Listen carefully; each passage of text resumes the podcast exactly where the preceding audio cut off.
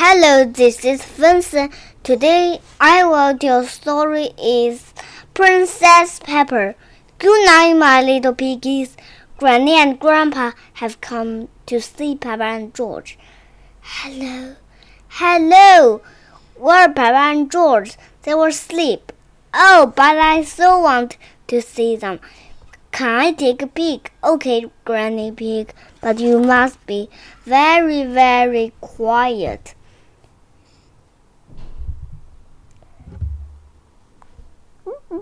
Granny Pig.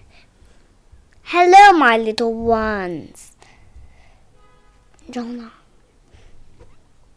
Why can't I tell a story?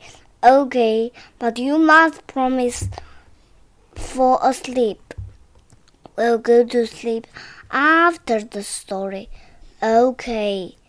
Once upon a time, there was a little boy called Pedro Pony, and he saw a magic bean. Oh, yes. Now, Pedro planted that bean and grew to enormous tree. Pedro, Pedro says that was an enormous tree, but Peppa began says, oh, "Is it?" Mom, look, one. Once upon a time, there were. Oh look, a brave knight, and a and a cook, and a wizard and a scary dragon. Mommy, Daddy, and Grandpa are still waiting to eat dinner. I'll come to look. What's going on, Granny Pig?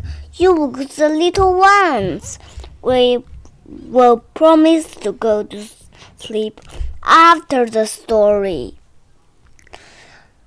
and then it was has a wizard, a very purple wizard, and a scary dragon.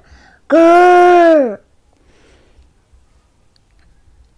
Mommy, Daddy, and Granny are still waiting to eat dinner.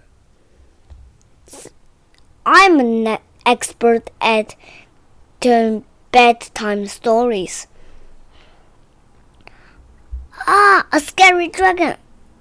Peppa and George laughed. Peppa, George, go to bed. We promised to go to sleep after the story, and a very hungry king. So they all happily ever after. The end. And and and it's the mom is go to sleep. oh, Peppa says, "Where has mom gone? mom has been go to sleep." It looks like Princess Peppa is a bedtime stories. That's right, I am.